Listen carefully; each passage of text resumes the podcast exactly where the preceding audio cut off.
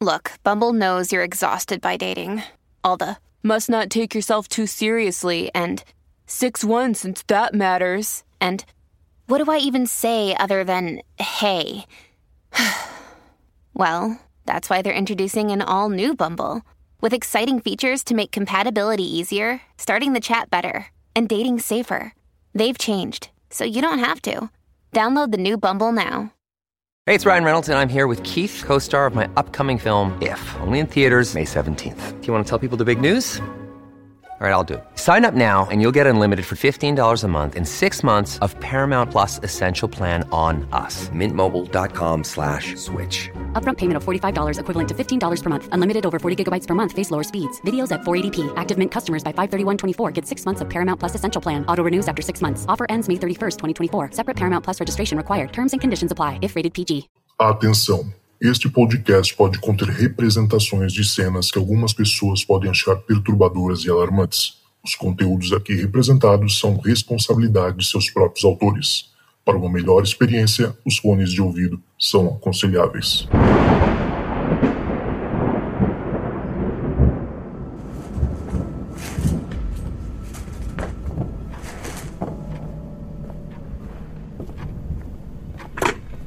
Olá, esta é a caixa de mensagens do Relatos do Além. Você tem duas novas mensagens. Fala Zoucas, tudo bem? Bom, é, eu sou Rogério Oliveira, eu também tenho um podcast aqui no Spotify que se chama A Hora do Pesadelo Podcast, onde eu e os meus amigos comentamos um pouquinho sobre filmes, séries e outras produções, principalmente do gênero de terror, horror e fantasia, mas acabamos falando um pouquinho de tudo. E bom, eu também tenho o Sem Tempo, que é meu canal lá no YouTube, é facinho, é só colocar youtube.com barra arroba sem tempo ou só digitar arroba sem tempo lá no buscador que vai aparecer que é um canal onde eu conto histórias, causos e, e coisas assim que permeiam a cultura do interior e eu conto num clima meio bar, assim, meio boteco, como se fosse uma conversa entre amigos. E bom, Zoucas, muito feliz por estar participando aqui mais uma vez aqui do Relatos do Além. E eu tenho um relato muito bom para contar hoje aí. É essa história do avô de um amigo e esse avô, é, eu vou chamar de seu Carlos. O seu Carlos, ele nasceu lá em Alagoas, ele era indígena mesmo, nasceu em uma tribo. E na década de 70, na década de 80, entre 75 e 80 ali, ele se mudou para Campinas, porque ele já cansou da vida lá na, na aldeia, cansou de, de como as coisas eram e decidiu se decidiu ir ali para para viver em Campinas e para trabalhar na construção civil. Aí ele já tinha alguns contatos lá e tudo mais e foi para Campinas trabalhar e viver lá. Aí ele arranjou uma casinha numa chácara mais afastada da cidade, onde era mais barato e onde ele conseguia morar, se sustentar e, e viver com a família ali. Já tinha os filhos, já tinha já tinha toda a estrutura e tal. E bem, é isso. E ele enfim, ele tinha a rotina dele, que era ir todo dia para para obra, trabalhar, construindo prédio, construindo é, coisas corporativas, era esse tipo de coisa. Ele trabalhava na construção civil ali. E aí, o meu amigo sempre contou que o, o seu Carlos ali, o, o avô dele, tinha muito medo dos chefes dele, porque os chefes deles era, eram maçons e isso, para quem não entende muito bem, ainda mais na década de 70 e todos esses anos atrás aí para uma pessoa ainda que, que nasceu numa tribo e tudo mais, era algo muito misterioso, muito esquisito e tinha aquela aquela máxima, aquele mito que maçom mexia com coisa errada e tal. Então aquilo fazia com que o imaginário dele ficasse complicado, né? E aí ele tinha medo e eles reconheciam os, os, as pessoas que eram maçons ali, os engenheiros e os, os responsáveis pela obra, pelo terninho branco que eles se vestiam. Então ele sempre comentava com, com o meu amigo neto dele que quando ele via o pessoal do terninho branco ele caía fora porque ele tinha muito medo. Eu tô contando isso porque isso vai ser importante lá na frente. O seu Carlos, ele tinha uma vida noturna meio movimentada, sabe? Tô tentando falar da maneira mais respeitosa e também sem passar pano para ele, porque é, sabemos que isso é errado também, uma pessoa casada cair na noite assim, sem medir consequências. Mas ele foi para lá, ele, ele ia para lá e fazia isso mesmo. No dia de pagamento, ele ficava para a cidade e ia gastar metade do pagamento na noitada. Mesmo tendo família, tendo tudo, ele ficava por ali e, enfim, como muitos e muitas pessoas já fizeram e conhecem pessoas que fazem isso. E aí ele, numa dessas noitadas de pagamento, ele ficou, ficou festando e ficou curtindo a noite e tudo mais, até o ponto de já não ter mais o que fazer e tal. Aproveitou que tinha que aproveitar e bebeu e enfim. Aí chegou um horário da madrugada que expulsaram ele da, da boate que ele tava e ele pegou o caminho da roça, o caminho para casa. Aí, para chegar na casa dele, era saía do centro da cidade, do centro de Campinas, e andava, andava, andava, andava até pegar a estrada de terra e andava mais e mais e mais até chegar nesse lugar, nessa chacrinha aí onde ele morava. E esse dia tava bonito, tava fresco, tava gostoso, pelo que ele, pelo que o seu Carlos comentou ali com com todo mundo ali, era uma noite agradável e estava tranquilo. E a lua cheia clareava o caminho, que tornava mais tranquilo ainda de andar, porque estava tudo muito claro, muito gostoso e tal. E ele sozinho na estradezinha de terra, rumo para casa, uma hora de caminhada. No meio do caminho ele começou a ter a sensação de estar tá começando a ser perseguido, sabe? De estar tá alguém observando ele, a sensação de alguém começou a me seguir. Ele falou que ele andou, andou, aquela sensação, escutando barulho, como se alguém estivesse olhando para ele. Andou metros assim, até que chegou um ponto que ele estava muito incomodado.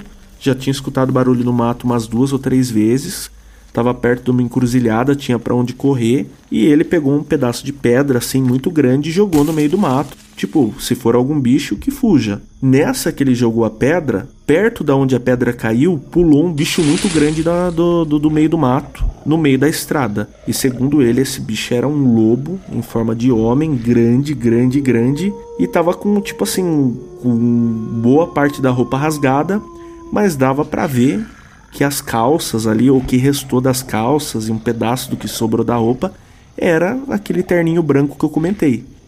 Aí ele juntou a, o A com B e falou: Poxa, é um lobisomem, esse bicho vai me pegar. E aí ele, tipo, tentou correr do bicho, o bicho foi atrás dele. Aí o, o, a hora que ele não tinha o que fazer, que ele viu que o, o lobisomem ia pegar ele, ele pegou um pedaço de pau grande e deu na cabeça do lobisomem. Eles saíram na mão ali mesmo, eles brigaram mesmo. E foi um negócio feio. Ele falou que o, o, o lobisomem vinha, ele batia no bicho e era aquela poeirada levantando e ele sem entender o que estava acontecendo. Diz que a boca era imensa, a orelha era imensa, caída também, e olho vermelho, e ele só conseguia se defender e, e pedir por socorro. Nessa da gritaria toda, ele viu que uma luz de uma casa lá mais longinha acendeu. E aí ele falou: pô, é pra lá que eu vou correr. E aí ele deu uma última paulada na cabeça do bicho, mas bem dada mesmo assim, a ponto de derrubar o lobisomem. E ele correu para essa casa, chegando lá. O, o, quem morava lá já estava com a porta meio aberta, ele só caiu para dentro e trancou. E falou pro cara: tem um lobisomem na estrada e vamos ficar aqui. E ele ficou nessa casa aí até amanhecer. Aí amanheceu, tudo mais, ele foi para casa dele, ele contou que ficou dias e dias mal, se sentindo mal e sem conseguir. É, sem conseguir, sabe, ter sentimento de paz e, e aquilo ali na cabeça dele, toda aquela situação que ele passou, que parecia a cena de um filme. Depois de um tempo, ele decidiu que era hora de voltar a trabalhar e tudo mais, e ele voltou pro trabalho. E aí, chegando lá no trabalho e tudo mais, ele tinha uns pessoas mais próximas a eles, amigos assim de longa data, inclusive os amigos que ajudaram ele a trabalhar, a arranjar o trabalho ali onde ele estava. Ele contou a história para um deles. E disse que no exato momento que ele estava contando a história, passou um dos engenheiros com um curativo muito grande na cabeça e um semblante muito estranho, e com o bendito do terninho branco. Então aquilo ficou marcado para ele. Então ele já sabia quem que era o lobisomem e depois de muito tempo ele começou a contar essa história para essa pessoa, pro pessoal ali e o pessoal todo mundo começou a ficar sabendo. E esse cara que já era de São Paulo voltou a morar em São Paulo e não frequentava mais ali aquela aquela empresa ali, aquela aquela construtora onde eles trabalhavam. E aí o avô do meu amigo, o seu Carlos contou para todo mundo essa história que é o dia que ele lutou com o lobisomem maçom. E a vida inteira ele contou essa história, a vida inteira ele levou as pessoas para mostrar onde era lá, até o dia que ele faleceu e já não podia mais compartilhar mesmo essa história. E assim, é, é, é, é muito incrível você ver a, a pessoa contar com tantos detalhes e poder te levar no lugar e poder te contar o que aconteceu e você ver o, o olho dela que é difícil de você não acreditar nessa história. E é isso, né? Uma das nossas histórias de interior aí que, que encantam e deixam o nosso folclore tão rico como ele é. Espero que vocês tenham gostado desse relato rapidinho. Eu tenho um vídeo com meu amigo lá no, no, no, meu canal, lá no Sem Tempo. Se vocês quiserem ver esse e outros relatos e verem o meu amigo mesmo compartilhando um pouco dessa história lá, de tudo que aconteceu e de tudo que o vô dele contou, é só entrar lá no YouTube, lá, arroba Sem Tempo. E tamo junto. É isso. Valeu, Zocas. Mais uma vez aí, obrigado por, pelo convite e pela oportunidade. Abração. Você tem uma nova mensagem. Oi, Zoucas. Meu nome é Flora.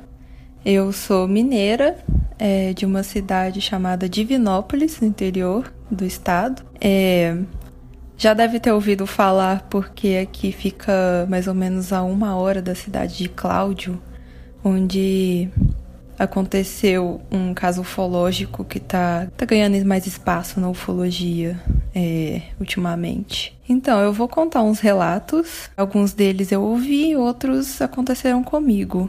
Um ouvi da minha tia. Sempre quando ela me conta, ela fica arrepiada, ela treme a voz, ela parece que vai chorar.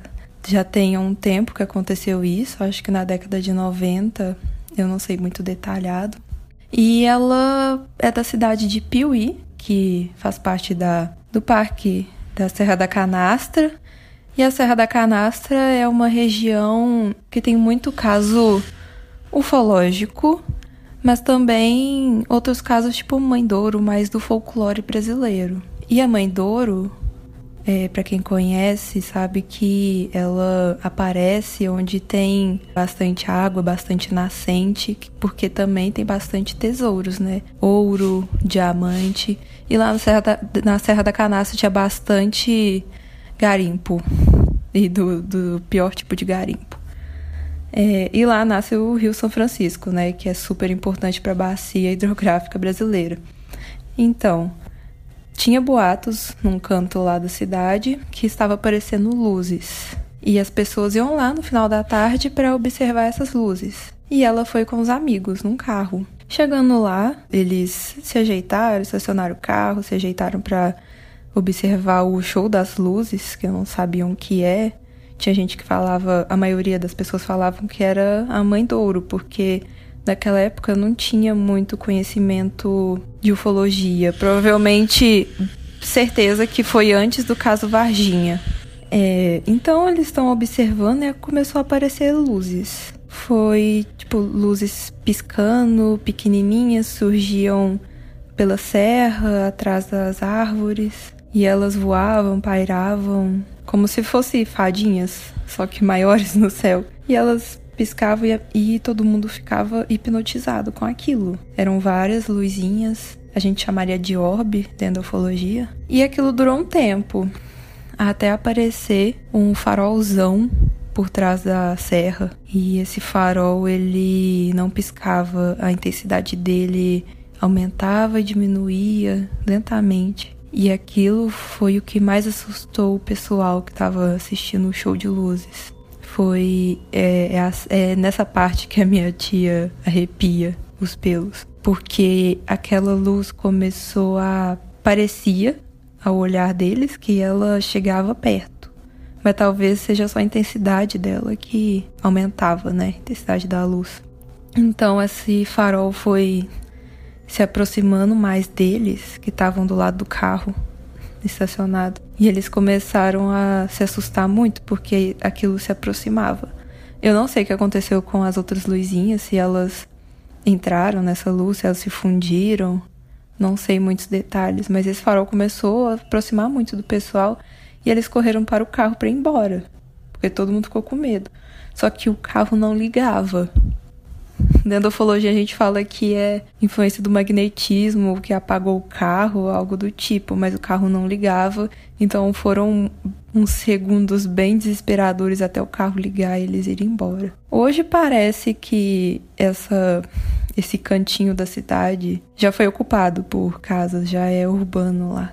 Eu voltaria lá para ver como é que tá, mas parece que o pessoal, é, a cidade ocupou lá então, esse foi o relato que a minha tia me contou. Se fosse ela contando, com certeza teria mais detalhes. E agora eu vou contar uma fofoca que eu ouvi dos meus pais. Não é um relato, é uma fofoca que eu acho que vai deixar bastante gente curiosa aí sobre o caso Varginha. É, meus pais participavam de um movimento gnóstico cristão e nesse movimento eles conheceram um médico bastante intelectual, um cara acima da média, né? E esse cara, ele comentou que foi chamado para examinar um alienígena que chegou na Unicamp. Então, começando, eu já fui pro final, mas inicialmente esse médico ele estava pesquisa, fazendo pesquisas com pessoas em coma na Unicamp. O que seria essas pesquisas? Comunicação com pessoas em coma. Ele se comunicava com pessoas em coma, ele conseguia se comunicar. Eu não sei porque ele comentou isso, mas eu não sei porque não saiu essa pesquisa até hoje, se está secreto, arquivado, o que aconteceu. Mas ele foi chamado para examinar esse ET, suposto ET que foi parar na Unicamp. E o que ele comenta é o que os outros comentam. O ET estava agoniando, estava passando mal, algo do tipo. É, é o que a gente ouve e não deu mais detalhes. Porque eu também não sei, por se passar de uma fofoca, eu não sei muitos detalhes. Mas eu fico pensando, será que tem a ver essa pesquisa dele com esse ET? Ele se comunica com pessoas em coma. Será que ele foi chamado não só para examinar, mas para comunicar com esse ET de algum jeito? Tipo o filme A Chegada? Então fica aí o questionamento. Bom, os, os relatos que eu passei não são tão grandiosos. É, eu sempre quis ter experiências sobrenaturais e as experiências sobrenaturais que eu tive acabam tendo explicações mais científicas. Bom, eu estava jantando com uma pós-festa numa roça. Já era noite, eu estava jantando, é, quase indo dormir, e a luz caiu. É uma roça, tipo, a luz cai, a fiação é velha, ela fica desgastando, mas a luz caiu, normal. A gente se ajeitou lá, continuou jantando, nada de errado. Mas eu ouvi uma risada bem estranha vindo da floresta ao lado da roça. Era uma risada tipo coringa bem coringada a risada. É, eu pensei, nossa, não foi só eu que ouvi, o meu namorado ouviu, mas a gente ouviu. E eu pensei, nossa, será que é um pássaro rindo? É, mas depois eu pensei mais, tava, era uma risada muito humana. E aí o que veio na minha mente depois disso é Saci. Por que não?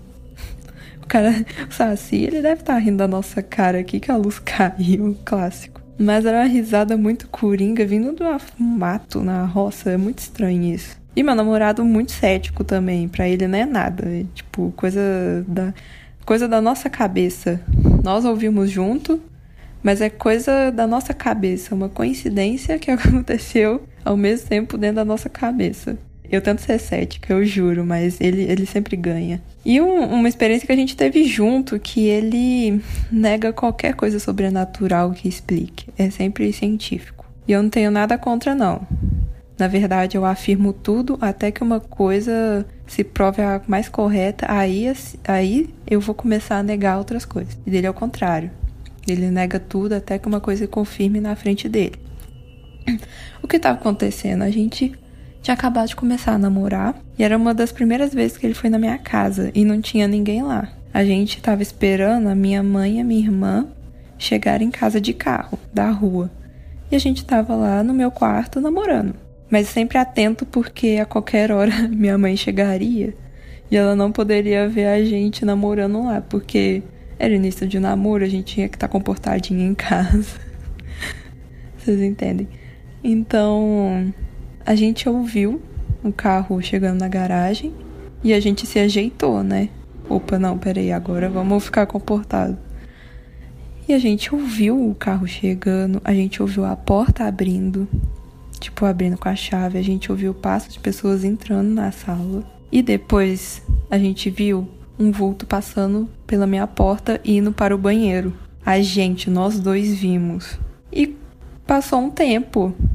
Aí, ué, não tinha, não chegou gente aqui? A gente não viu a minha irmã, porque esse vulto era minha irmã. A gente não viu a minha irmã passar na frente da porta do meu quarto. Aí eu fui ver, não tinha ninguém na casa. Não tinha ninguém. E a gente, eu tô doida, não é possível. E eu conversando com ele, ele.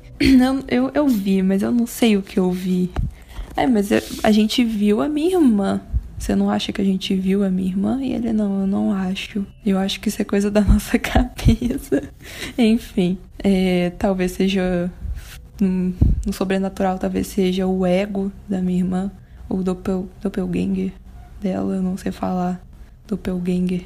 Enfim, eu vi alguma. A gente viu alguma coisa. E foi de boa, tipo, não, não assustou, não. A gente não ficou apavorado com aquilo, não. E outro relato também que eu não fiquei apavorada foi alguma alguma espécie de paralisia do sono que eu tive, porque não parecia uma paralisia do sono. Eu estava perto, eu tinha consciência, eu estava sonhando, mas eu também tinha consciência que estava perto de amanhecer e que eu ia acordar para ir para a escola. Então, eu acordei dentro do sonho no meu quarto, como se eu tivesse acordando mesmo para ir para a escola. Só que na verdade, o meu corpo não tinha, tipo, meus olhos não tinham abertos.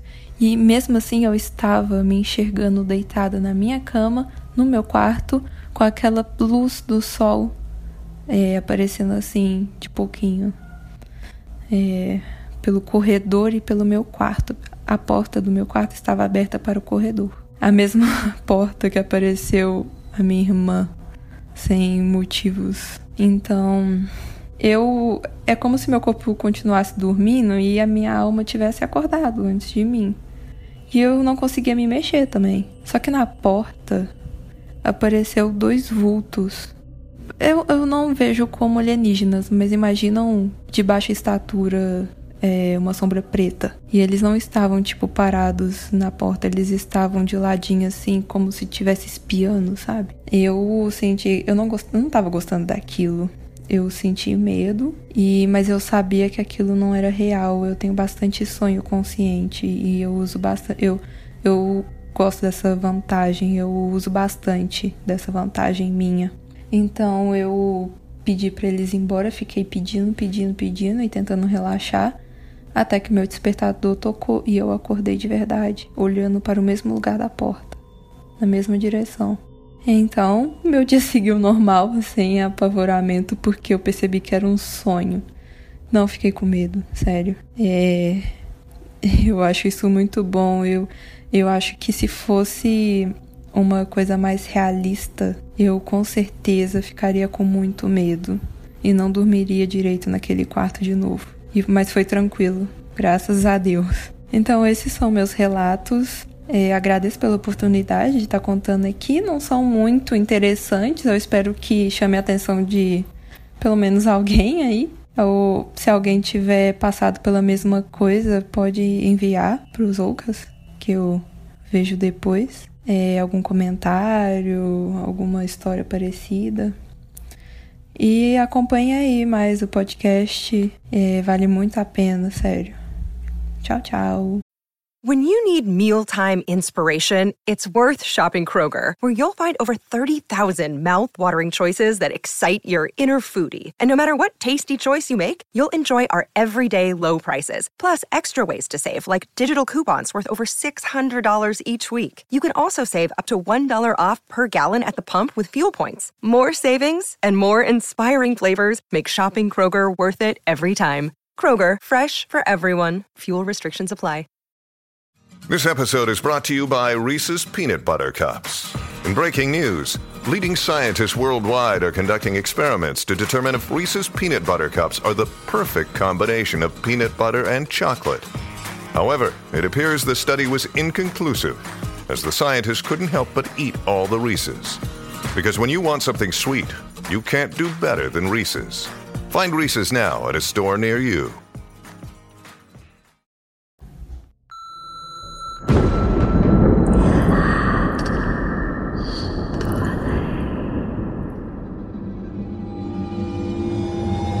Então é isso, galera. Chegamos ao final do nosso primeiro relato aqui da nova temporada do Relatos do Além. A gente tá indo já pro nosso terceiro ano, galera. Passa rápido, né? Parece que o Relatos do Além começou ontem, mas na verdade já passou um tempão. E por isso, obrigado a todo mundo que mandou o seu relato hoje e todo mundo que escutou, você que ficou até aqui, até o finalzinho, obrigado mesmo.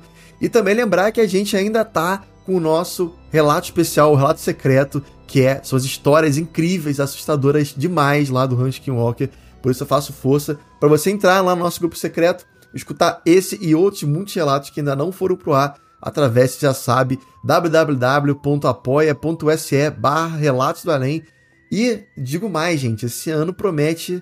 A gente tá pensando aí, tô tentando mover os palitinhos aí pra gente lançar nossa lojinha e fazer nossas camisas, né, do Relatos do Além. Já tá na hora, né? Então é isso, gente. Obrigado mais uma vez. E a gente se vê semana que vem com mais relatos. Valeu? Até a próxima e se tocar o telefone, não tenha medo. O além pode estar esperando do outro lado da linha.